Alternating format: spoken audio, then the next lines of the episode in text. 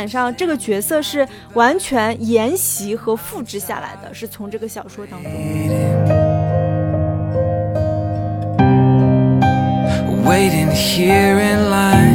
就是他也曾经被就认为是在英国电影史上最成功的电影公司。可能下一个标杆，我觉得就是刚我说的赫尔佐格的克劳斯金斯基。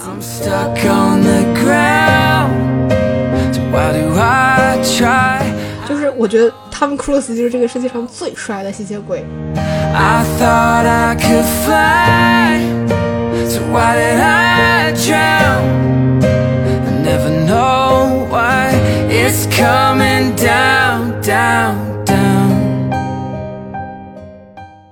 欢迎收听电影疗养院。大家好，我是一贯对人血很有想法的小猪猪。天哪，你对人血有什么想法？我想在自我介绍之前听一听。就是我觉得人血的滋味，因为我从来没有喝过人血，但是我喝过蛇血，所以我不知道人血是什么样的，是。更甜还是更咸？还是说你嗜血之后，你的容貌是不是会发生一定的变化？就像我们所有看到吸血鬼电影当中，基本上能成为吸血鬼的一定是俊男靓女，不然都没有资格成为吸血鬼。好，所以你是想尝一尝人血的 小猪猪？大家好，啊，我是这两天看了好几部吸血鬼电影，然后整个人已经有点精神恍惚的石头姐。那大家应该猜出来，我们今天就是要聊一个小小的专题，就是围绕吸血鬼电影。多小啊！其实也不小，我感觉这呃这片单量，包括这个涉及到的电影，就我们不会每一部都讲。其实真的吸血鬼电影差不多至少有两百多部，我看到一个资料说，我查了一下，应该是至少有三百多部。呃，至少三百多部，对啊，所以这个量其实很可怕的。那我们正好就是。也是在一个月黑风高的晚上，然后跟大家聊一聊吸血鬼电影。在节目正式开始之前呢，还是非常欢迎大家能够加入到我们可爱的疗养院的听友群。那如何加入呢？关注一下文案里的入群方式。好，那我们这一期其实是来聊吸血鬼电影嘛。前面也提到了，就是吸血鬼电影。这种呃类型其实它发展已经有接近百年的历史，就基本上是电影诞生之初就已经有这种电影的雏形。无论是它发展的这个时间，还是整体的这个电影的量级，其实都非常大。然后，那我们这期节目其实会从就是整个吸血鬼电影的发展历史，然后包括在这历史的过程中十部非常重要的电影，然后来跟大家聊一聊，然后也会在其中跟大家聊一下一些特别重要的发展阶段，包括吸血鬼这个形象整体的演变。然后，其实我们今天在聊所谓吸血鬼，其实我觉得这个中文翻译就会给人造成一定的误解，就 vampire 这个词，就是感觉好像一定要带个鬼。然后其实我查了一下，就这种吸血生物的传说的源头，其实是可以追溯到几千年前的。在早期的那个美索不达米亚文明啊、古希伯来文明啊，包括古罗马文明等等，其实里边都是有一些吸食人类精气的这种魔鬼的形象。再到后来，这些吸血鬼变成了说能够在死后从坟墓里爬出来的那些吸血的尸体。然后在当时医疗不发达的那些情况下，就是有一些其实没有真正死亡，只是休克了的人被下葬，然后而后又在在复苏的时候，就是活动了起来，就被当成了不死的存在。然后我查了一下，就在当时，我因为我自己其实是有点费解的，我一直不理解说为什么吸血鬼这个形象跟蝙蝠就是有。比较密切的关联，包括在后续整个吸血鬼形象的演变过程中，其实他是借用了很多就是蝙蝠自己本身这种生物体它的一些作息习惯的。我查了一下，吸血鬼这个呃英文 vampire 最早其实是一七三二年才第一次有了这种说法。然后包括我们后续其实接受说吸血鬼的存在，其实大概就是这个时期。这些其实吸血鬼从传说啊，或者是什么民间故事啊、神话啊一些来源。其实从医医学上解释，我看说这个吸血鬼最早是跟这种所谓的卟啉病，然后肺结核。以及全身僵硬症，就是他们这几种病症所带来的一些，就是类似于身体的反应，比如说你会无法见光啊，或者对光特别的敏感啊，然后面色苍白啊，包括你可能会怕血啊，像那个肺结核，它可能会有一些咳血的症状，然后这种症状其实就会在当时被误认为说，可能这个病人刚刚吸了别人的血，所以你才会有咳血的这种症状等等，然后包括肺结核也会。更容易在人际之间进行传播。然后包括像这个蝙蝠，我查了一下，因为蝙蝠其实有一类是吸血蝙蝠，然后包括它其实是目前演化出真正有飞翔能力的唯一的一种哺乳动物。然后包括蝙蝠其实是在白天休憩，然后晚上觅食。包括蝙蝠有的时候会传播这个狂犬病，以及大多数的蝙蝠其实是以昆虫为食。就是在一九三一年的那部《德古拉》里边，它里边不是有一个被那个德古拉伯爵控制的他的那个仆人，然后他被关起来的时候，他其实就会有一些吃苍蝇啊、蜘蛛这样的行为，其实就是有参照说蝙蝠本身的一些习性。然后再到中世纪以后，尤其是当时就是欧洲在十八世纪晚期到十九世纪初期，就是浪漫主义兴起的时候，然后吸血鬼也因为就是它比较独特的这种存在方式吧，就有了开始有了比较浓郁的所谓性啊或者是情欲方面的这个色彩。你刚刚说到那个蝙蝠，我就想到，因为蝙蝠给大众的印象就是它是一个很不祥的一个象征。因为我们知道，在最早一九二二年的这个诺斯菲拉图，还有一九三一年的德古拉，这些就是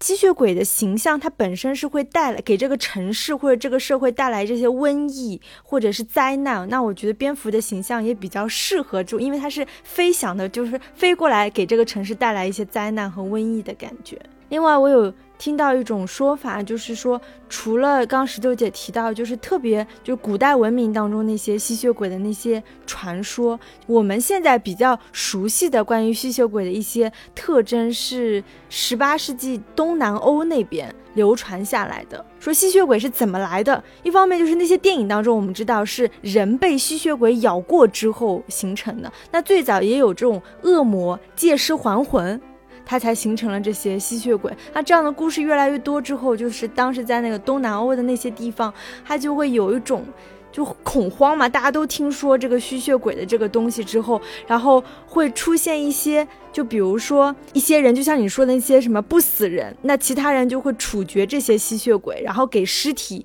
扎上，就是在心脏上扎上木桩等等。这些就是说处处决的方式也是从十八世纪那个时候来的。啊，你提到这个就让我想到，就是其实我们关于吸血鬼电影整体的一个感受，就是在这类型电影里面会出现一些元素，比如说坟墓啊，或者是典型的这种吸血啊，然后包括蝙蝠啊，它的夜间活动啊，包括我们知道吸血鬼总体来说是永生不死的，然后它是非常怕光的，包括它给我们传递出来的这个人物形象是可能比较阴郁的。然后也可能是比较高贵的，但这个其实在不同的时期是会有一些变化的，包括还有一些其他元素，像这个镰刀，然后十字架，然后大蒜以及银器等等，就是这个是在不同的传说里面，可能说如何你去面对吸血鬼或者吸血鬼常常见的一些场景，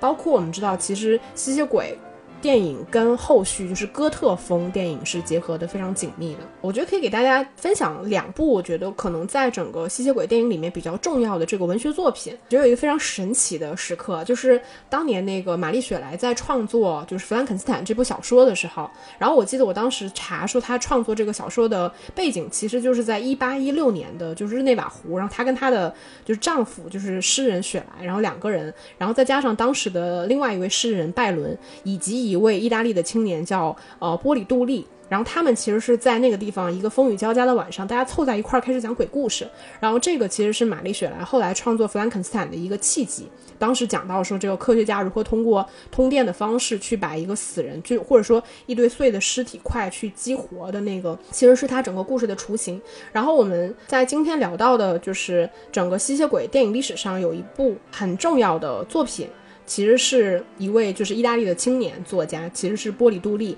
他他，因为他其实是那个拜伦的私人医生。他在就是一八一九年四月份的时候，是在当时的《新月刊》上发表了一部小说，叫《The Vampire》。然后这部呢，其实是在欧洲被公认为是吸血鬼小说的一个鼻祖。他在书中的那个吸血鬼主角普斯凡爵士，据他说，其实就是以拜伦为原型，或者说从拜伦身上获得了灵感。然后把吸血鬼这个形象从最早传说里面那种可能带来不幸跟厄运那些很恐怖的生灵，变成了一个欧洲贵族的形象。因为那里边普斯凡爵士他的设定其实就是一个英国贵族，然后一直活跃在英国的上流社会。然后还有一部作品是在一八九七年，爱尔兰作家布拉姆斯托克他的一部哥特式恐怖小说叫《德古拉》。这部小说其实是对后世的呃吸血鬼文化带来了巨大的影响。然后这部小说其实它是以当时的十五世纪瓦拉几亚，就是巴尔干半岛上曾经存在的一个大公国，当时它的领主叫弗拉德三世为原型创作的。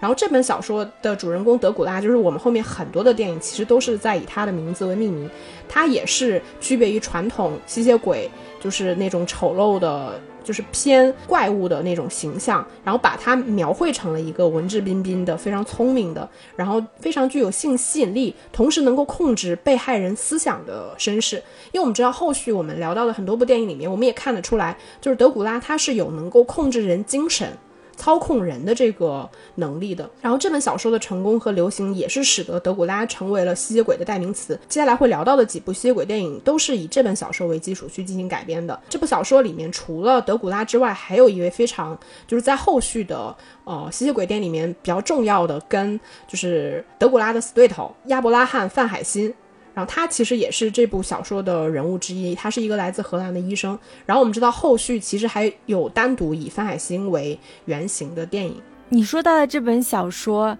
我看到一个资料是光改编自这一部小说的影视作品，就包括那些特别制作简陋的 B 级片，已经有两百部了。所以这本小说的确是对在吸血鬼历史当中是非常非常。重要的一步，然后甚至就是就是研究的人在国外，我看到就说是有种叫德古拉次文化，然后这个次文化的中心就是小说和影视作品当中的那个地方，就是罗马尼亚的那个叫特兰西瓦尼亚高原，在罗马尼亚的中部，然后就是会有很多游客会去那个地方打卡。因为他们就是看了这部小说和那么多影视作品之后，他们内心深处 认为他们能在这个特兰西瓦尼亚找到德古拉的那个古堡，是这样。然后原来如此，嗯，对，就是还蛮有名的。我觉得罗马尼亚因为这个地方就是觉得是什么吸血鬼国度之类的。然后说到这个小说里面的很多角色，除了你刚刚提到的那个。范海辛吸血鬼猎人嘛，其实像里面的像乔纳森哈克、像米娜等等，都是在我们今天会讲到的，比如说诺斯菲拉图、德古拉、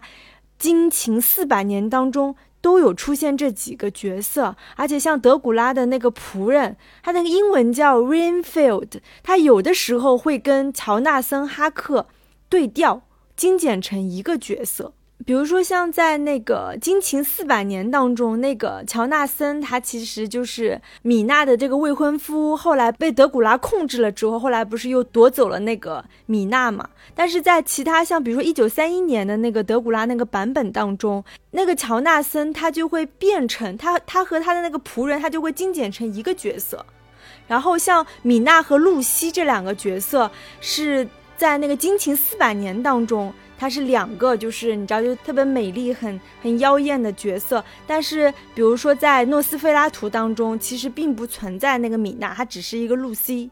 基本上这个角色是完全沿袭和复制下来的，是从这个小说当中。对，这个也会让我在看就是吸血鬼电影的时候，因为其实我们不可能真的看两三百部吸血鬼电影全都看完嘛，因为有一些其实已经不在，就是你其实已经找不到那个片源了。然后，但我在看的时候，其实我也会有一些困惑，因为我我们其实还只是就是局限在说，呃，吸血鬼它是这个电影整体的叙事主体。的那部分电影其实是有很多，比如说像当时环球影业，它除了吸血鬼之外，它会有一些科学怪人，包括狼人等等，就是这些怪兽互相串门的这些电影。在我看，就是相当于吸血鬼电影单体的过程中，其实我会有一种感觉，就是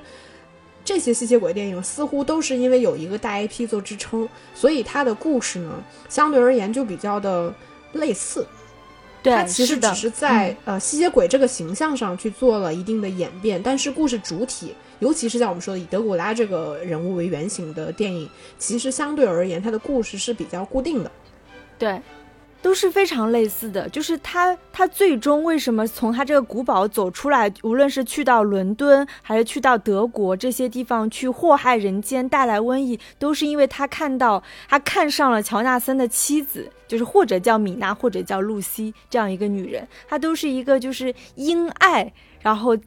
在产生所有之后的所有的这些祸事吧。所以情节真的是很类似，对，是的，我觉得这个也对于吸血鬼电影来说是一种伤害吧。然后，呃，我们接下来可以就是分不同的阶段去聊一下，就是吸血鬼这种类型的电影，它在整个电影史上的发展阶段。然后在其中呢，其实我们会穿插在这个阶段里面，我们认为其实非常值得拿出来聊一聊的电影。然后在这个最最开始之前，其实想聊一个小八卦，就是小猪猪，你知道世界上第一部吸血鬼电影是什么吗？我印象中应该是一九二二年，就是那个冒脑的诺斯费拉图。对，其实呃比较严谨的说法肯定是就是诺斯菲拉图那部电影，它是一部完全以吸血鬼为主要的叙事人物，包括它相当于是有一个比较完整的关于吸血鬼形象的一个描述。但其实呢，在一九八六年，就是乔治梅里爱他当时有一部三分半的短片叫《魔鬼庄园》。然后那部片子其实我们后续都把它认为是世界上第一部恐怖片，但其实那个也可以被认为说是就是吸血鬼电影的一个雏形，因为它那个电影其实三分半嘛，很短，它就是讲一个蝙蝠突然降落在一个类似于一个固定场景的一个什么古堡啊里边，然后突然就变成一个魔鬼，就从一个蝙蝠变成一个人，然后又变成锅什么乱七八糟。然后最后其实是其中一个主要的人物拿了一个十字架把这个魔鬼驱散走了。然后梅里爱自己本人是在这个片子里饰演了那个魔鬼。然后我觉得他那个片子其实在当时他塑造的肯定不是一个非常完整的，所以我们今天认为的那种吸血鬼的形象。但他塑造了一个类似于像无声的恶魔。然后包括他奠定了一个所谓的入侵者跟一个破坏者的形象。我们接下来可以来聊一下，就是我认为吸血鬼电影总体。可以被划分为六个时期，但是这六个时期并不是我划分的，我是参考了一些网上其他人的这个说法，我觉得相对而言还是比较合理的。就是它第一个阶段其实是在一八九六年到一九二二年，它是一个吸血鬼电影的初步建立阶段。那在这个阶段的吸血鬼，其实它更多的是一个单纯的恐怖的形象。然后到这里，其实我们就要聊到就是 F.W. 冒脑。他最重要的一部作品就是《诺斯菲拉图》，这个是我们今天认为历史上第一部吸血鬼电影，那也是一部哥特风的电影。那《诺斯菲拉图》这部电影其实还有一个很有趣的幕后八卦，就是当时茂脑在拍摄这部片子的时候，他其实是没有拿到这个斯托克小说的正经授权的，再加上就是。你也知道，他拍出来之后就是跟原著相当是一模一样，所以他后来就招致了这个斯托克遗产继承人的就是官司，而且他还败诉了。所以当时法庭的判决就是，这个被告方 冒脑要销毁所有诺斯菲拉图的电影拷贝，但好在有五个盗版的拷贝，他躲过了这一劫，才能留存于世。然后我记得是九四年的时候，欧洲有一个就是学者的团队，在这个五个盗版的基础上，才重新做了修复，我们才得以能看到这部片子。所以这个是一个很有趣的幕后花絮。就差点大家都看不到了，幸好有盗版啊！我们知道这个电影其实给影史留下了非常重要和经典的一个镜头，就是诺斯菲拉图爵士他爬上那个楼梯，然后接近那个艾伦房间的时候，就是整个的镜头其实是在拍摄他的阴影。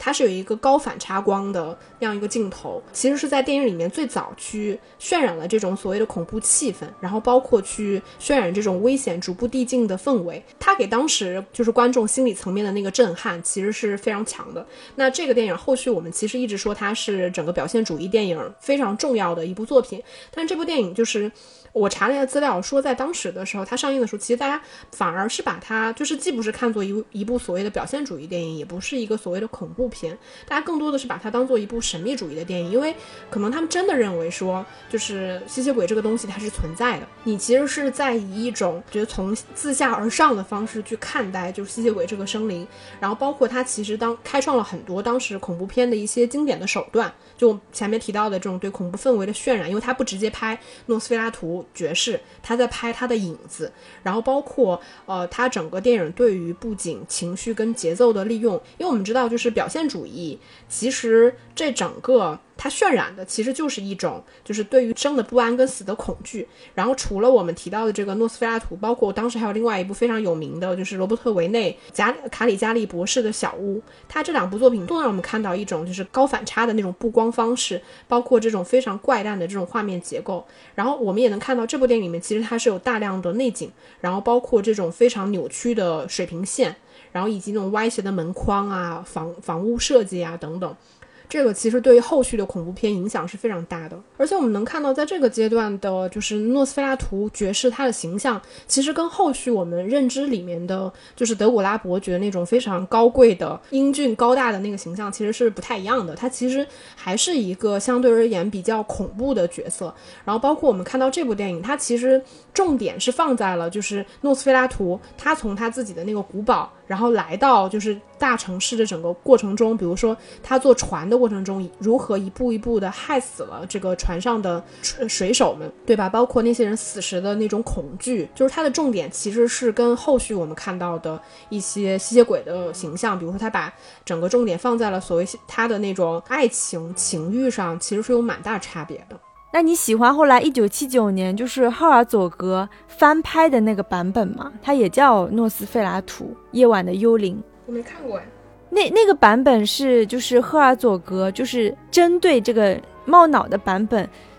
非常致敬的一次翻拍。因为它剧情是基本上是完全一样的，但是如果大家现在比如说还想再去就是看一下诺斯菲拉图这部电影，呃，我建议是看那个赫尔佐格的那个版本，因为毕竟你知道，就是那时候的制作水平会高很多很多，然后就是视觉化的东西也会强强很多。那那部我觉得真的是蛮有点恐怖的，再加上他那个露西，就是那个 让那个德古拉伯爵魂牵梦萦的那个女人是伊莎贝尔阿加尼演的，所以真的是。美艳到绝顶的女人，那个电影，而且还有一点恶心，因为我们都知道，像德古拉这个角色，他每到一个城市，他不是带来什么瘟疫啊、灾难啊，然后他到那个城市的时候，全城都有很多老鼠。听说当时拍摄的时候，那些老鼠真的就不是你想那个年代也没有什么特技啊，是真的就是从科学实验室运过来那些老鼠，然后那些百姓就是在周边都是老鼠，他们就是还需要正常的生活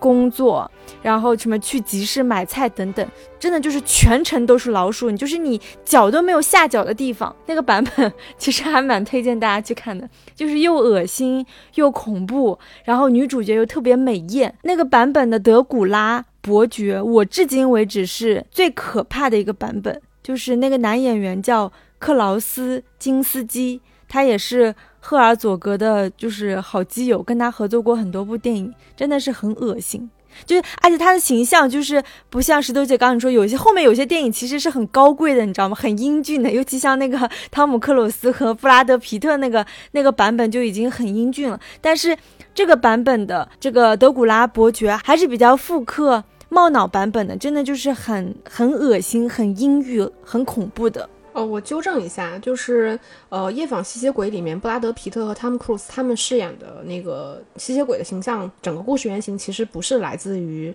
就是德古拉那部小说，对，它其实对它其实是一九七六年另外一部，就是一个美国作家叫安妮莱斯他写的一本小说叫《夜访吸血鬼》。对，嗯，但是就是虽然我没有看过就是赫尔佐格的那部《诺斯菲拉图》吧，但是我还是就是如果你只能看一部吸血鬼电影，我我甚至推荐你去看一下，就是冒脑的那部《诺斯菲拉图》，因为它真的我觉得很重要，而且很好看。就是虽然说你现在它它它是一部无声电影嘛，对吧？你现在看起来确实已经很有年代感了，包括它对于你找到的那个片源的版本，其实可能。会导致你在看这个片子的时候会有一些体验上的差别，但我觉得就是以现在的时间，因为这个片子已经接近百年了，以现在的眼光，你再去看那部片子的时候，我仍然觉得它是非常有魅力的一部片子，而它的节奏感真的很好。对，大家还是需要看那个字卡。对吧？字卡不断的提示，就是那个剧情的推进，真的就是比较比较古早的那种默片了。嗯，对。但是好在它里面的其实那些对话什么的也不是很多。嗯。然后我们接下来就是过了冒脑的这个诺斯菲拉图这个阶段，其实到了就是二十世纪三十年代初到五十年代末，其实这个算是吸血鬼电影的第二个阶段。那这个阶段其实比较有代表性的，就是在经典好莱坞时代，环球影业出品的这个德古拉的系列。然后这个阶段其实有一个非常重要的人物，就是贝拉卢戈西。就贝加卢戈西其实是更接近我们在现在这个年代里面去认知的，就是所谓的德古拉，他的形象应该是什么样的？其实就是贝拉卢戈西塑造的，就是因为他的外形上其实已经完全脱离了，就像我们说诺斯菲拉图那个阶段，就是他一个非常单纯的恶魔般的那种负面的形象，反而他就是那种操着异域的口音，然后非常高大有风度的那种成熟的贵族男子的形象，然后包括穿着晚礼服、文质彬彬的那种就是上流阶级的样子。然后这个片子的导演是托德·布朗宁，可以给大大家简单聊一下这这个阶段，就是好莱坞。就是经典好莱坞时代他们的一些恐怖片，包括这个吸血鬼电影的一个大的背景。因为这个三四十年代其实正好是好莱坞就经典好莱坞时代它的恐怖电影从形成到成熟的时期。那在当时其实最重要的一个电影公司就是环球电影公司。那当时它的那个创始人叫那个卡尔莱莫尔。就是他在整个电影制片策略上是相对而言比较保守的，然后他的整个电影的目标观众其实就是美国西部小城市的那些观众，所以在三四十年代的时候，环球影业生产了大量的这个低成本电影，大多数是一些西部片、音乐片、恐怖片，包括滑滑稽片。那到一九三一年，就是我们刚刚提到的那部由托德·布朗宁导演，然后贝拉·卢格西主演的《德古拉》这部电影成功之后，然后环球就转去制作了大量的这个怪物电影，包括科学怪人、然后木乃伊、隐形人、狼人等等。那这个。阶段也是环球电影公司它整个在经典好莱坞时代的一个创作的黄金时间。然后这个阶段一直是到了五十年代，就是我们知道五十年代电视机开始普及了。那个时候，因为电影和电视机它整体的对抗，然后使得整个好莱坞的电影工业它其实是朝那种宽银幕立体声技术的方向发展。然后当时其实不是比较流行一种双片制。也就是说，你在午夜场去看电影的时候，你可以花一张票价的钱，可以看到一部就是我们所谓的 A 级片加一部 B 级片的这个制度逐渐的取消了。因为我们知道，像吸血鬼这种电影，它相对而言是属于怪兽片嘛，它更偏 B 级片。那传统意义上，因为这个双片制的取消啊，那我们知道吸血鬼电影其实也就是随着 B 级片，然后从电影到了电视的市场。我可以再补充一个，当时一九三一年，就是卢戈西这个版本的德古拉的一些花，也是花絮吧，就是说当时那个年代。很流行套拍，就是同时要拍那个西班牙语这个版本，所以他现场是用同样的布景，但是是在晚上拍摄，然后演员和拍摄班底不同。这样的话，他等到他发行的时候，他就可以在墨西哥发行一个西班牙语的版本。还有就是贝拉。卢戈西他本人就是因为演了这部电影之后，他在三四十年代的时候，他在另外两部电影当中也扮演了吸血鬼的角色，然后最后一次扮演就是在叫《两傻大战科学怪人》当中，他再次扮演了德古拉这个角色，后来他就再也没有。扮演这个角色，卢戈西的演技我真的觉得非常非常好，再加上他的那个什么口音啊等等，基本上我觉得后面再拍德古拉的时候，卢戈西应该是一个标杆，然后可能再到的话。可能下一个标杆，我觉得就是刚我说的赫尔佐格的克劳斯金斯基。对，因为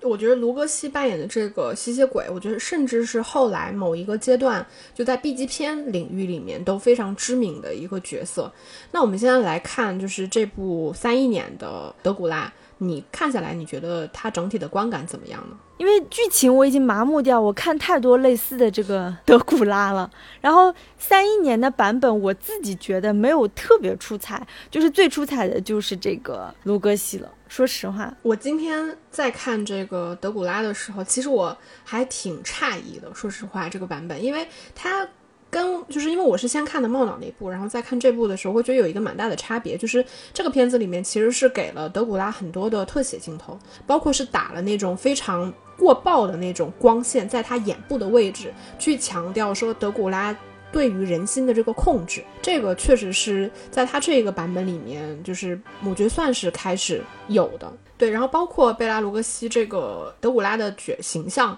我觉得其实是丝毫没有办法引起人的这种厌恶感的。他恐怖的感觉，我觉得是有的，但是厌恶的感觉，我觉得就已经完全没有了。然后，因为它这个里边其实跟那个帽的那个版本一样，就是我们前面你前面提到了嘛，就是吸血鬼，其实它会跟很多那种老鼠。是因为老鼠这个东西其实跟坟墓，然后再到欧洲的黑死病等等，它其实是有一些的关联性的，所以在就是吸血鬼电影里面经常会出现这个元素。那到这个电影里面其实也会有，但是我反而觉得就是它并不会特别的引起人的这种生理的不适，就是也不会有那么大的冲突跟威胁的感觉。反而你确实会被就是卢格西这个有一点迷人的形象所倾倒，我觉得，但他因为给了眼部的特写，所以他呃，我觉得那种压迫感还是有的。然后接下来就是其实是到了吸血鬼电影第三个阶段，就是二十世纪五十年代末到七十年代末。然后这个时期其实我们是上一个阶段最重要的呃电影公司其实是环球嘛，那到这个阶段其实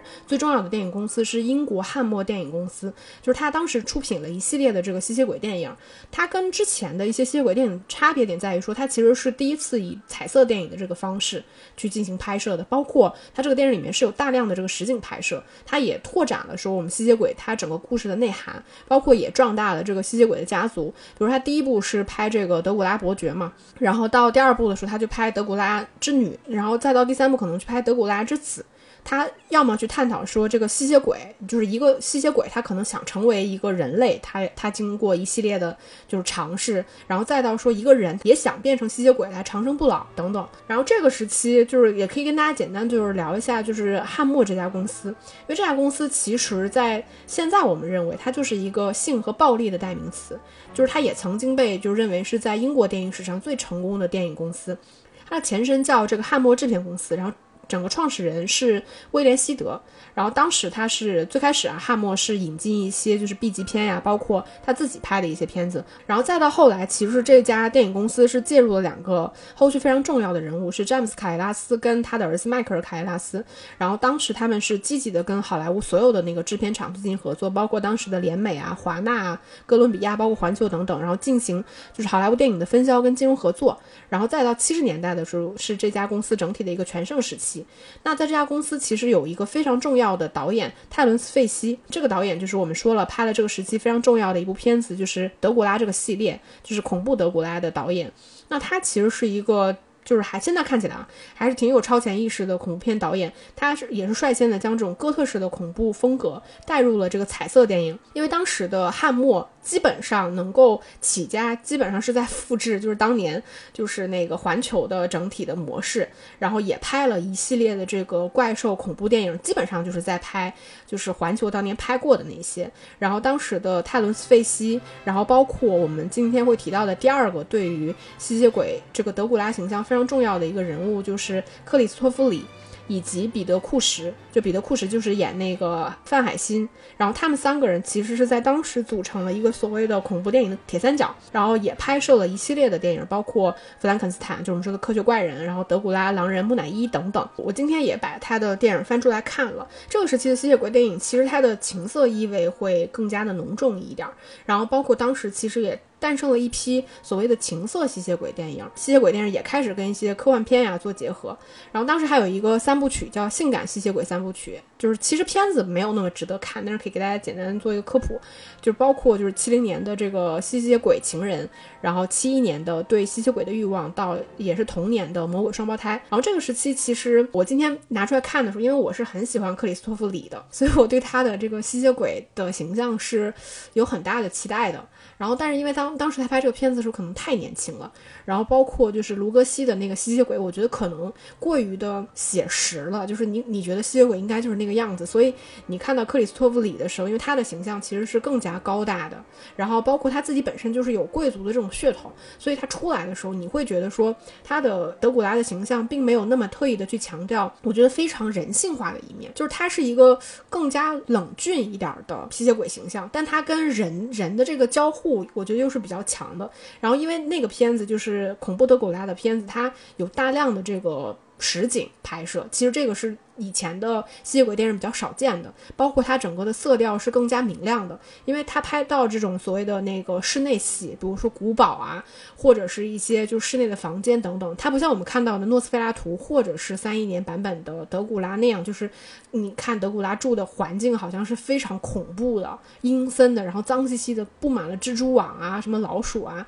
的那种环境，不是的，就是因为它是个彩色片嘛，你看上去它是非常的现代，那个环境是非常。的明亮的高贵的那种环境，然后包括这个时期的，就是吸血鬼电影才刚开始让我们看到说吸血鬼是如何去咬下脖子的那个瞬间，因为前两部片子其实就是包括早期的片子，其实它是比较回避这种。镜头，它会给人一定的刺激嘛。但是这个时期其实，因为当时就是海斯法典早期的限制已经逐步的去解封，到六八年的时候，其实分级制度已经建立了。然后，所以我们我们能看到那个时期，它会有就是吸血鬼咬下去一瞬间，就是你带着两行那个尖锐的牙齿，旁边沾着血迹等等。然后以及就是那个时期的电影，就是他把范海辛跟德古拉两两个人长期的这种二元对立式的这种竞争对手关系，其实也是奠定了下来，也成为了后续其他电影里面比较重要的一个情节。你说到这个，我好想去 B 站上搜一下，看有没有 UP 主做那种就是都是吸血鬼咬脖子的那个，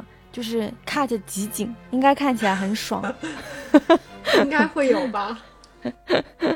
我待会搜一下，嗯，然后除了就是汉默之外，就是这个时期还有一个我们很熟悉的导演，就是罗曼波兰斯基，他在当时是导演跟主演了一部电影《天师捉妖》。对，《天师捉妖》其实是跟我想象中的就是波兰斯基的电影真的有点不一样，这部电影真的真的太搞笑了，就是那种对，是有点搞笑，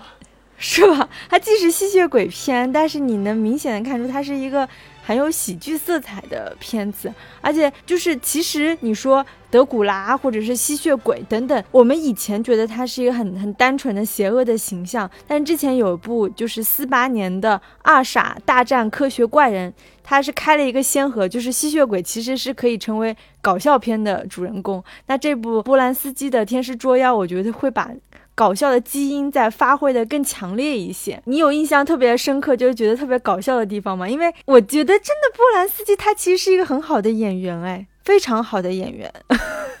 对，我觉得这个片子还挺好玩的，就是它其实也有延续，就是它里边其实是有打造一个吸血鬼家族，从吸血鬼的角度说了一下，我们的抱负就是要统治人类嘛。对吧？嗯，对。然后我印象中比较搞笑的一场戏是他跟那个就是他的那个教授两个人想要说去就是杀了那个吸血鬼，结果他的教授被卡在了那个窗户那儿，就是是挺逗的。嗯，还有一场我觉得最搞笑的就是他跟他的教授就是混进那个吸血鬼的舞会嘛，对吧？就是一本正经的在那边跳舞，但是你明显发现就是其他吸血鬼的脸色都是那个。吸血鬼脸色就是那种又青又白的那种，只有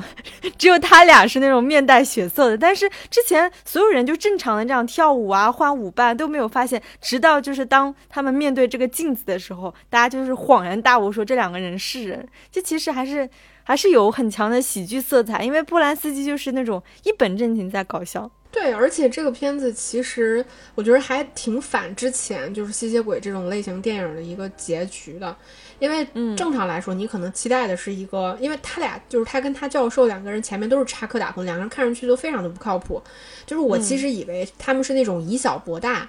对吧？就是四两拨千斤那种方式就能够战胜吸血鬼。结果没想到，我觉得他结尾其实挺有讽刺性的，就是一个一直想就是明确想反吸血鬼的教授，然后最终把吸血鬼带上了人间。然后包括就是波兰斯基，其实里边那个非常美丽的女演员是他的前妻嘛。就是已逝的那个前妻沙伦塔特，对，然后其实看上去说我是因为爱，所以有了强烈的这个勇气，然后把你从吸血鬼的一群吸血鬼里面救出来，结果最后却被这个女人咬伤，然后变成了也变成了吸血鬼。就是他对于我们普世里边的一些情感，我觉得是有一些颠覆的。然后包括我觉得这个里边给我留下印象比较深刻的是里边那个，其实他并不是就是德古拉里边的那个吸血鬼，是他叫科若。洛克伯爵，就他不是有个儿子嘛？然后我对他那个儿子印象挺深刻的，因为他那个儿子，说实话，我觉得是对那个波兰斯基试图去咬他的时候，我觉得是有传递出来一些同性的元素。对对对，有有，是的，对嗯，这个也是，就我看的时候，我会觉得比较新鲜的一点，就是我我看的时候也会有一种，就是波兰斯基似乎就是在借一个所谓的吸血鬼外壳去嘲弄。就是你们相信这些东西的，就是人的感觉。而且我觉得这里面其实也并没有往常吸血鬼电影，就是把爱情，就是爱这个东西摆的那么正。我觉得他所谓对，就是这里面那个沙朗塔特演的这个女主角感兴趣，我觉得更多的是精虫上脑。你觉得吗？就是刚开始可能就是躲在桌子底下，对吧？对看到他一对胸，然后立马就是就特别喜欢这个女的。他也不是那种爱，就包括他教授还就是被卡在那个窗户的时候，他还在觊觎就是这个女人的美貌等等，就是一部特别恶搞和戏仿的一部吸血鬼电影。大家如果喜欢这种恶搞吸血鬼的话，可以看这一部《天师捉妖》。那我们接下来就是再进入吸血鬼电影第四个时期吧，这个是相当于二十世纪八十年代，它是整个吸血鬼电影的一个低谷期，也叫徘徊期吧。反正这个时期的几乎没有什么特别好的，就是吸血鬼电影诞生。然后包括我们前面一直在聊的，就是很经典的德古拉伯爵的这个形象，在这一时期其实都是没有任何一部。他出场的会有几部就是嗯，相当于偏原创的一些吸血鬼的形象吧。然后，但同时就是女吸血鬼的形象在当时产生的电影里面能够占到一大半。然后这一时期的吸血鬼电影基本上是跟色情片，包括青春性喜剧有一定的结合。然后也是在这个时期里边，吸血鬼不再是我们前面看到的，就是它可能是整个电影的一个叙事的重心，或者电影表达的一个重点。就是吸血鬼也不再是就是感觉非常恐怖的，对你很有威胁的那种形象，反而他开始走进就是当代的这个社会，可能跟其他的人，比如说进入校园了。可能跟其他人有更密切的这个关联，然后包括吸血鬼的形象其实也开始变得更加的娱乐化，就是我觉得也是在这个时期吧，二十世纪八十年代开始，就是吸血鬼这个形象开始变得很难再非常的恐怖起来了。然后接下来就是过完了八十年代，其实到了第五个阶段，也就是九十年代复兴期，这个时期其实是有几部非常重要的作品，包括这个《星星四百年》，然后以及《夜访吸血鬼》，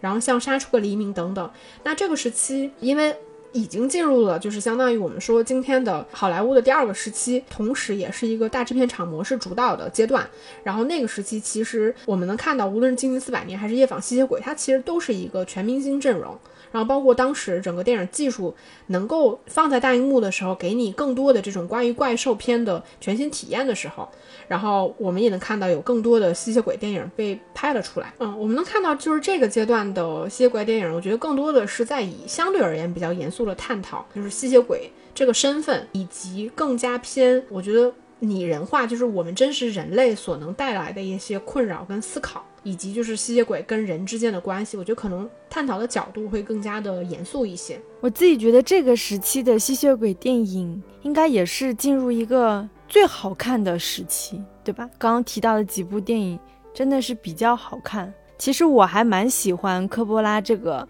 版本的《惊奇四百年》的，虽然它也是改编自那个斯托克的那个原著小说，但是它的全明星阵容啊，不得不提加里奥德曼、威若纳瑞德、基努里维斯。就是连跑龙套的那个都是基努里维斯在演的，还有安东尼霍普金斯。在这个版本当中，我我比较喜欢的一点就是，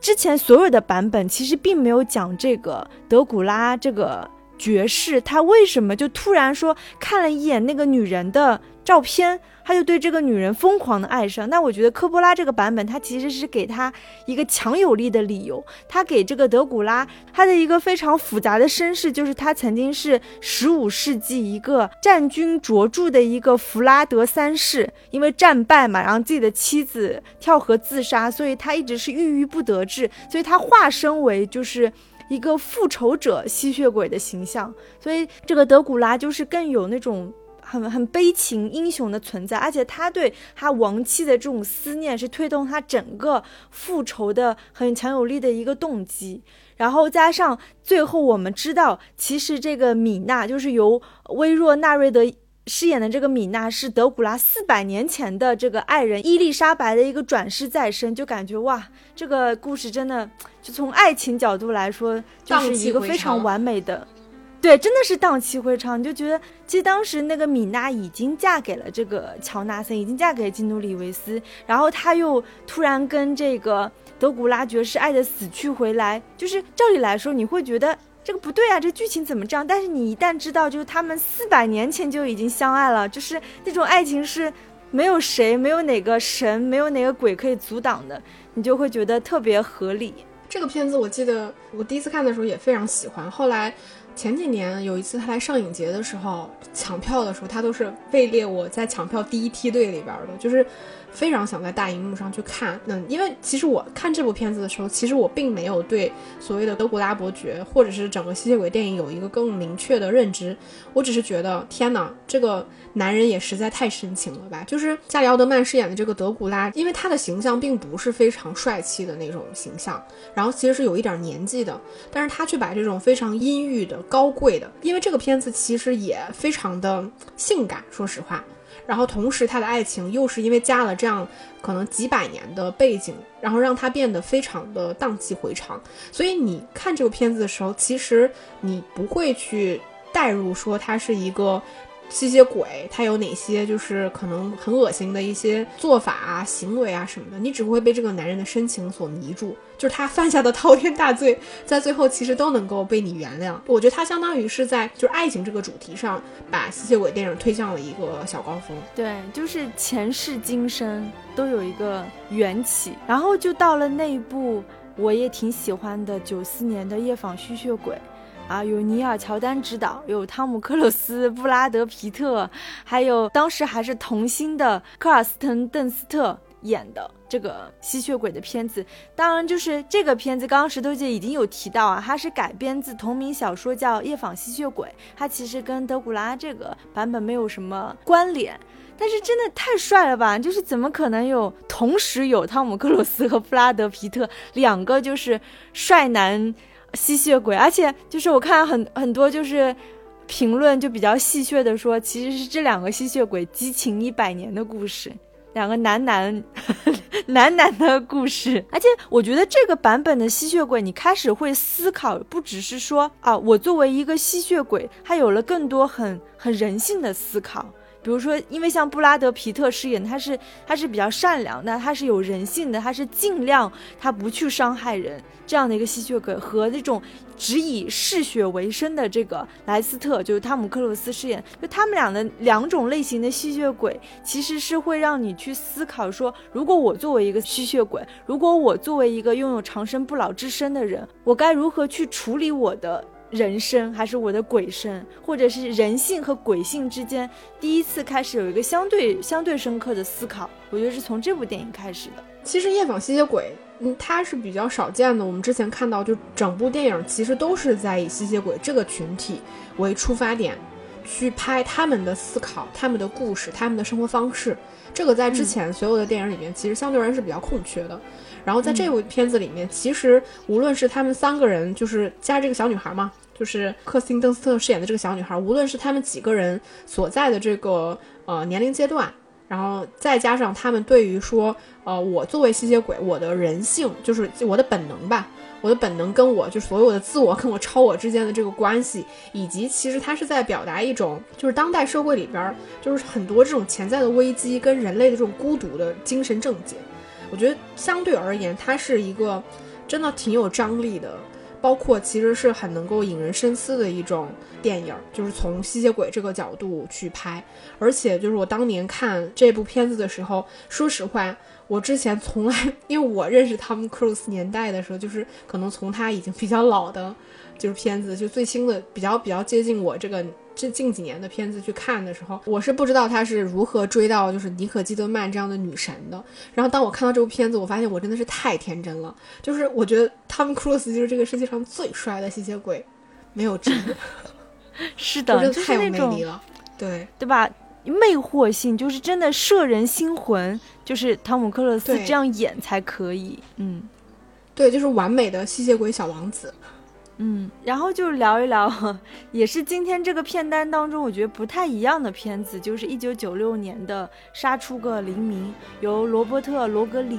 格兹导演，然后编剧是他的好基友昆汀，并且主演有乔治·克鲁尼、昆汀饰演的。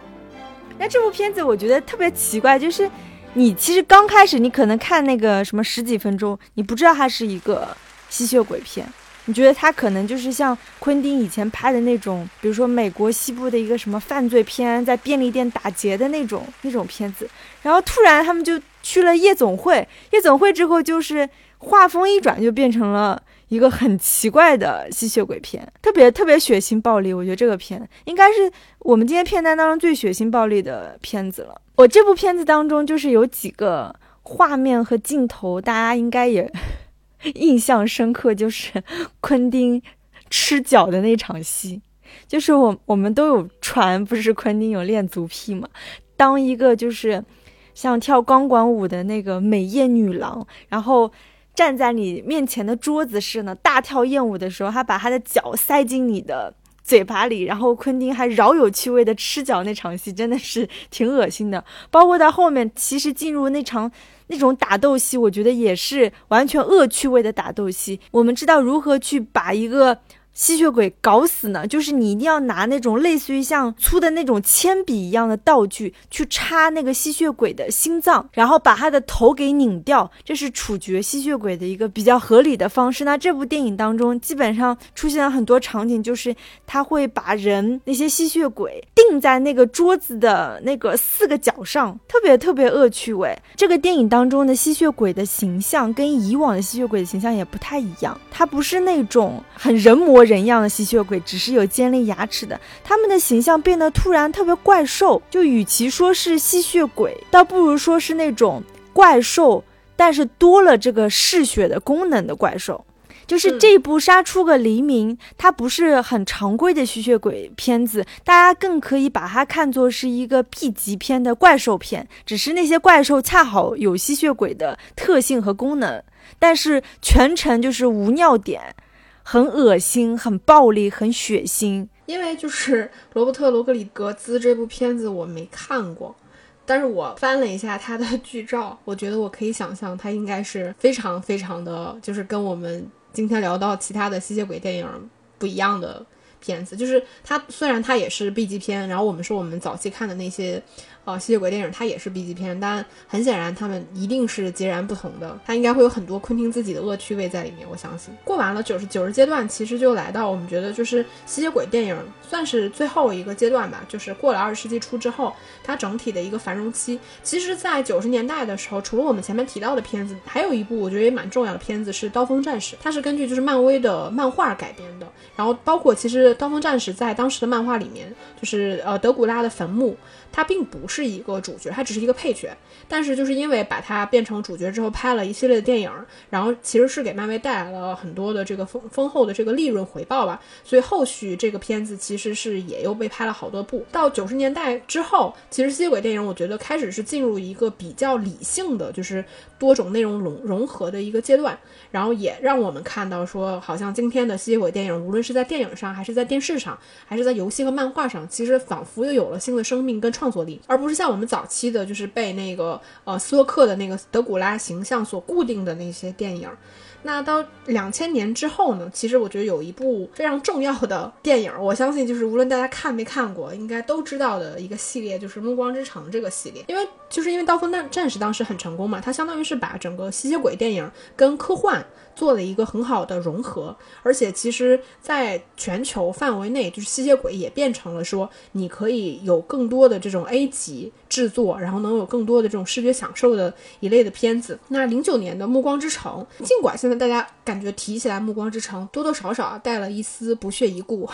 对吧？包括罗伯特·帕丁森一直也以嘲笑他自己饰演过这个角色为乐。但我觉得现在其实你抛却这个电影本身它的那种很工业糖浆，然后很爆米花的那个部分来看，就是它对于传统的这个吸血鬼电影的打破，以及说它的一些变化，我觉得其实是它能够成功很重要的一个原因。对你，你刚刚提到了，就是这个时期，就是吸血鬼还有另外一种类型，就是它开始转向于从那个科幻的角度解释吸血鬼现象。怎么来的？你有提到《刀锋战士》对吧？美国的影片《最后一个人》，他都是改编自那个《我是传奇》的那个小说，就是他们会将吸血鬼这个东西怎么来，它是归结于自然的原因，然后还有一些就是归结为它是一种病毒的蔓延，就是那部很有名的大卫柯南伯格的《狂犬病》，还有像大卫布莱斯的《热血美国女孩》等等这些电影，它就会把它归结为是病毒的蔓延出现了这些吸血鬼。当然，就是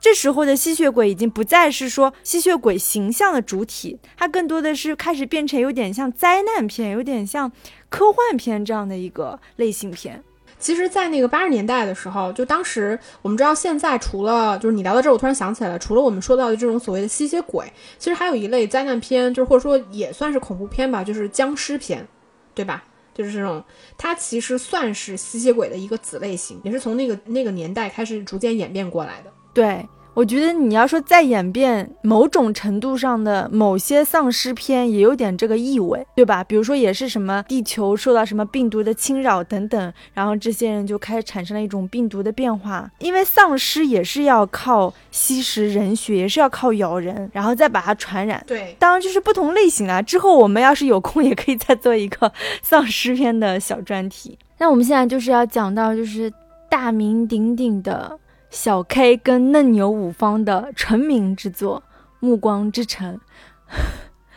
我觉得这个版本的吸血鬼电影其实怎么说，它特别奇妙，它有它有构建一个真正的，就是说吸血鬼它其实是一个比较独立的世界，然后并且与之相对的是一个狼人的世界，对吧？所以在那个这五部电影当中，与其说电影，你你会觉得它更多的很很像美剧的感觉。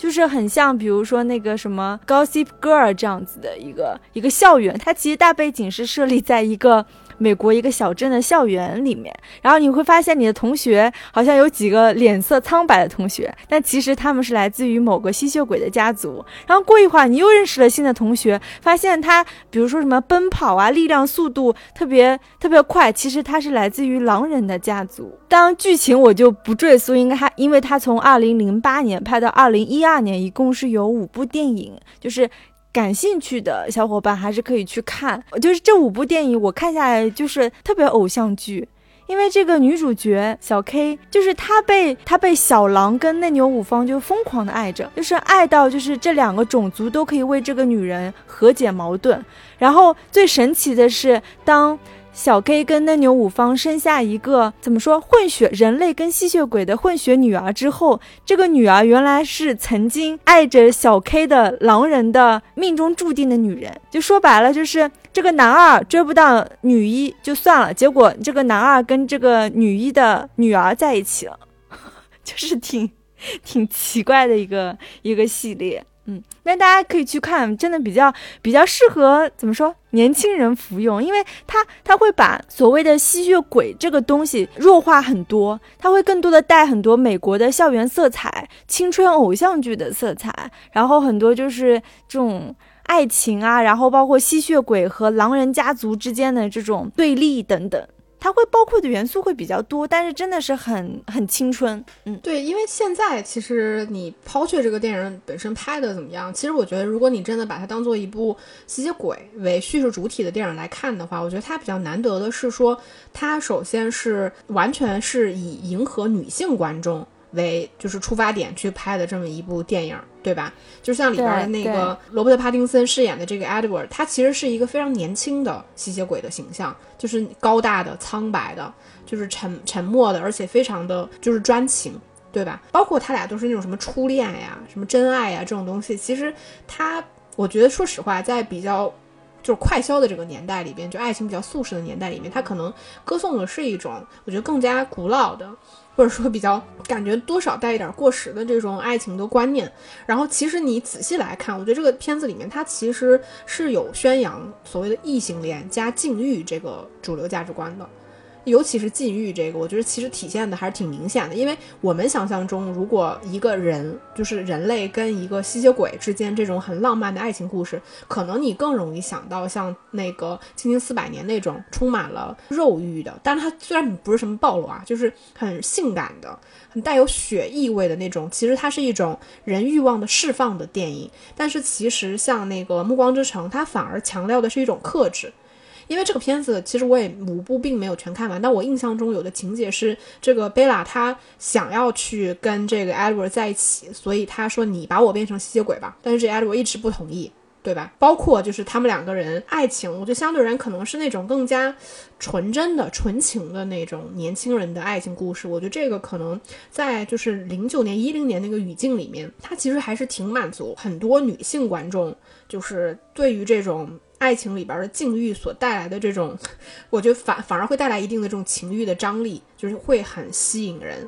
然后，因为其实这部片子，其实当时它真的算是，我觉得算是火遍全球也不为过吧。包括其实我觉得它也算是奠定了说吸血鬼这种题材的，呃，无论是电影还是电视剧，它可能更多的是可以面向年轻观众，就是以这部分观众为主要的目标群体。然后后续其实也有蛮多这种主打校园爱情为主题的这种吸血鬼电影和电视剧，有很多，对吧？什么真爱如雪啊，吸血鬼日记这种，嗯，对对对，所以可以把它就不当成一部电影来看，你可以把它当成一种文化现象来看一看。真的，当时我是看过这个《暮光之城》，后来我就迷上了那个吸血鬼日记，因为吸血鬼日记里面那个男主女主也是那种。俊男靓女，你知道吗？你看那种更多的是看他们的爱情故事，就是可能我大学时期喜欢看的那种美剧类型，就是《吸血鬼日记》，还有就是《Gossip Girl》这种 类型的。然后我们现在是不是就是讲到一部，我觉得也不是说特别严格意义上的吸血鬼，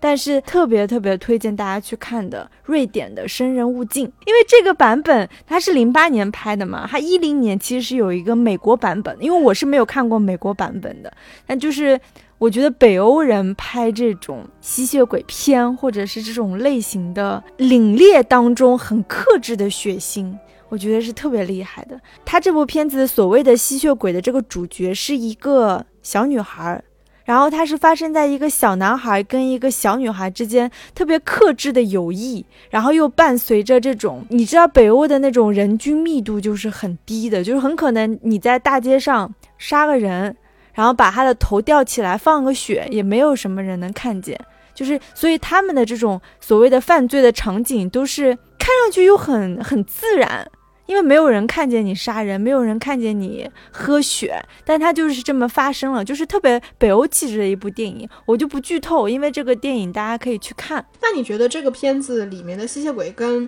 其他电影里面的吸血鬼形象有某些差别吗？它最大的差别，她是一个小女孩儿，然后这个小女孩呢，就是她并没有交代说这个小女孩她为什么她是吸血鬼，她为什么嗜血，包括就是他其实跟着一个养父生活啊，这个养父后来我们知道其实是帮这个小女孩到处去找这个。杀人，到处去找人血让他喝的这样的一个身份，所以他就是很神秘，他没有一个缘起，但他只是告诉你一个结局，他是一个很害羞的，甚至是对隔壁小男孩特别友好的这样的一个女生。反正她的形象会比较特别，跟以往的我们觉得什么高大英俊的男性中老年吸血鬼完全不一样。你想，就是很可能是生活在你隔壁邻居的一个小女孩，但她就是。喝人血的，就这种感觉。聊完了《生人勿近》，其实我也觉得，我们好像吸血鬼这个形象，它大多数都是在一些西方的语境里面，无论是美国还是欧洲。那其实接下来我们可以来聊一部，我觉得还蛮特别的，就是在亚洲这个语境里面，当如果出现这种形象的时候，它应该这个电影是什么样子的？就是说到这个亚洲的吸血鬼片，不得不提这部朴赞玉的二零零九年拍的《蝙蝠》，而且他的男主角是。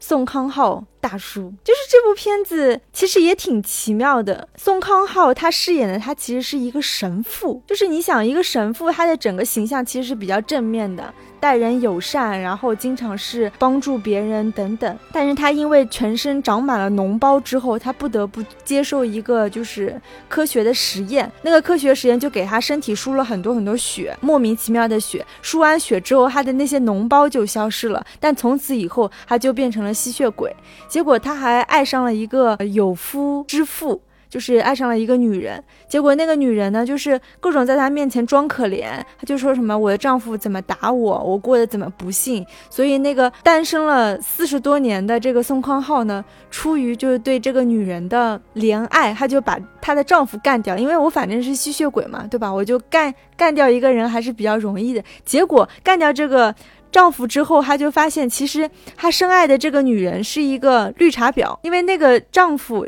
根本就没有打过她。这个女人只想想通过这个神父，就是摆脱掉她那个无聊又烦闷的这种家庭生活，讨厌她的婆婆，讨厌她的丈夫。而且这个女的知道了宋康昊是吸血鬼之后，她一点都不害怕，他反而就是很乐意把自己也转化成吸血鬼。结果就是也会有一些像刚刚我们讲到的那部电影，汤姆克鲁斯和布拉德皮特之间，两人同为吸血鬼，但他们俩的风格完全不一样。那这个女的就是非常嗜血，非常心狠手辣。那宋康昊饰演的这个吸血鬼就非常善良。那最后他们俩其实是同归于尽了。大家可以看一下这一部，是基本上是基于韩国风格那种伦理。家庭、爱情的感觉的片子，吸血鬼只是作为，就是说这个男人，他不同于常人的这样的一个身份的设定。主要我觉得更多就是真的就是韩国伦理片吧。其实我觉得就是韩国，就尤其朴赞玉拍这种片子的时候，其实他会有更更多有那种奇情的色彩。其实他切的主题，我觉得也更偏社会主题一点。因为这部朴赞玉的蝙蝠，他的那个香港和台湾的那个译名，你知道是啥？就特别。不靠谱，香港译作饥渴又醉，然后台湾译作蝙蝠冒号血色情欲，就是你可以看出这个它的译法就显得特别特别情色。其实这部片子没有什么情色，只不过就是讲一个蛇蝎女人的故事，就大家可以去看一下。嗯，对，我觉得连它的海报其实设计的方向也会让人有那种特别奇情的，你就特别往往那种特别奇情的方向去想嘛。对对，你会想就是是那种朴赞玉那种风格的电影。那就是聊完了亚洲的，就是吸血鬼之后，我觉得最后我们可以来聊一下，我觉得也跟我们前面聊过所有吸血鬼都不太一样的，就是它它甚至不是一部真人电影，我们可以聊一下就是动画电影，就是算是一部比较典典型的关于吸血鬼的动画片《精灵旅社》。然后这部动画片其实我看到今年就是二二年，其实已经出了四部，是出到第四部了。然后前面三部其实都还蛮好看的，我觉得尤其是第一部吧，挺好看的。它其实主要还是以就是我们比较熟悉的那些经典的，就是怪兽片的形象，就是有比如说德古拉伯爵。然后以及像那个什么科学怪人啊、狼人啊、木乃伊啊、隐形人等等，就是这些具有一定就是超人能力，就是他们甚至不是人嘛，或者说非凡能力的人，然后他们聚在一起，一种动画形象聚在一起的时候，我觉得是消弭了很多我们对于这些怪兽它本身会带有的一些负面的情绪，然后以一种非常。我觉得夸张的，然后很喜剧的方式去探讨一些更偏，我觉得人本身的一些伦理性的话题。因为我们知道德古拉伯爵在这个里面，他其实是一个就是严父嘛，所以大多数时候是围绕着他如何去教育女儿，并且跟女儿之间的这个冲突，以及他的小女儿，就是呃梅菲斯，就是他自己成长过程中的一些故事，相当于是一个吸血鬼小二代，就是这样的一些故事。这个系列《精灵旅社》。我是觉得作为动画片当中还是挺好看的。然后我觉得这个里边的德古拉伯爵其实跟我们以往认知所有的德古拉伯爵可能都不太一样，就是他切入了一个新的身份，就是当德古拉伯爵成为了一个父亲的时候，因为以前。的吸血鬼电影里面可能会有，比如说德古拉之子或者德古拉之女的这些说法，但对于说他们到底是怎么来的，以及他们整体就是父子父女之间的关系，其实几乎是没有什么交代的。就是像那个汉默出品的其中一部，就是讲那个德古拉之女，她甚至是要烧掉她的父亲，来使自己从一个蝙蝠侠的身份变成人的这种想法。所以，她其实对于我们传统家庭伦理之间的这种父女关系，并没有一个更深刻的讨论。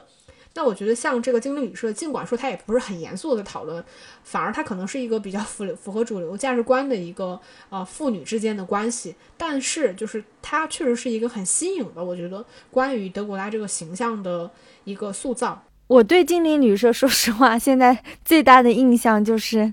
他的那个吸血鬼女儿的那个配音演员是那个 Selena Gomez 嘛，真的就从他第一部配到第四部。我特别喜欢他配的那个，就是女儿的那个声音。然后，其实我们前面聊了很多，我觉得算是吸血鬼电影的发展史，以及它一些比较重要的，无论是出品公司或者是人物等等，以及电影。其实我在今天去看说整个吸血鬼形象变迁的时候，我觉得，因为吸血鬼电影这种类型，它的变化。背后其实是非常复杂的，可能跟整个世界大的环境是有关系的，也可能是跟当时电影工业的发展水平有关系，也可能其实是有一定的偶然性因素，让我们在某一个当下看到了某些电影。但我觉得总体来说，其实我觉得是能从这种，因为是说实话，吸血鬼电影它还是属于一个恐怖片。就属于一个恐怖的形象，就从他的变迁，我觉得能看到说整个观众内心焦虑的一个变迁。就比如说最早的时候，像那个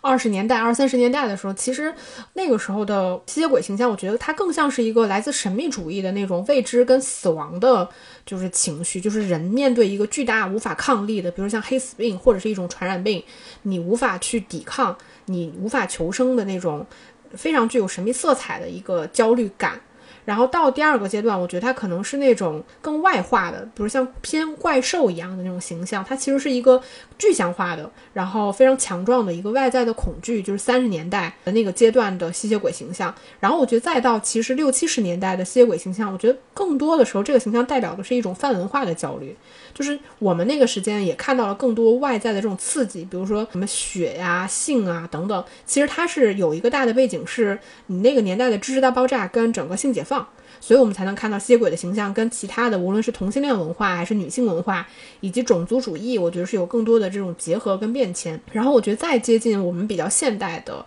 一种恐惧，其实是以希区柯克的那个精神病患者算一个分水岭吧。然后它其实是逐渐的变成了，就是从怪兽到说一个呃内内在的恐惧，就是我们看所谓的这种心理恐惧。所以吸血鬼形象也逐渐就是在那个阶段被。呃，淘汰，然后逐渐的没落，然后我觉得再到九十年代，我们能看到，无论是《惊惊四百年》还是《夜访吸血鬼》等等，其实它表达的反而更接近我们今天就是人当下的一种内在的焦虑和情绪等等。所以我觉得通过这个形象可以看到，就是无论是在电影上，还是整个社会以及观众的情绪的变迁，还是挺好玩的。对，我觉得吸血鬼真的，你说从二二年拍到现在。差不多一百年了，对吧？他就能拍的层出不穷，对吧？你各种类类型衍生，什么爱情的美剧，现在就是吸血鬼，基本上每一年现在都有吸血鬼题材的这个美剧在拍，感觉它还是有了更多的生命力，而不再是局限于我们说的那个什么高贵忧郁。的那种吸血鬼的男子的形象了，我觉得他内核吧被挖掘的越来越深刻了。是的，他只是可以作为一个形象，然后他可以跟各种什么恐怖、喜剧、爱情、什么凶杀、什么动作、科幻都可以结合。这样的话，他的他的那个基因，就吸血鬼类型电影的基因就会扩的特别多，对吧？他就可以跟各种做结合，嗯。那我们今天其实聊到的电影的数量也挺多的，然后感兴趣的小伙伴可以把那些电影就找你喜欢的电影去看一看。嗯，我觉得在周末或者是像什么疫情期间，我觉得看吸血鬼电影真的很爽，爽就完了。但是看多了，但是看多了头也是晕乎乎的，真的。看多了你可能看到人，下一步就想咬下去。好，那我们今天的节目就差差不多到这里了。然后关于这类的小专题，大家也。可以积极跟我们互动，看看你们想听什么样的小专题。对，那我们这期节目差不多就这样喽。好，拜拜，拜拜。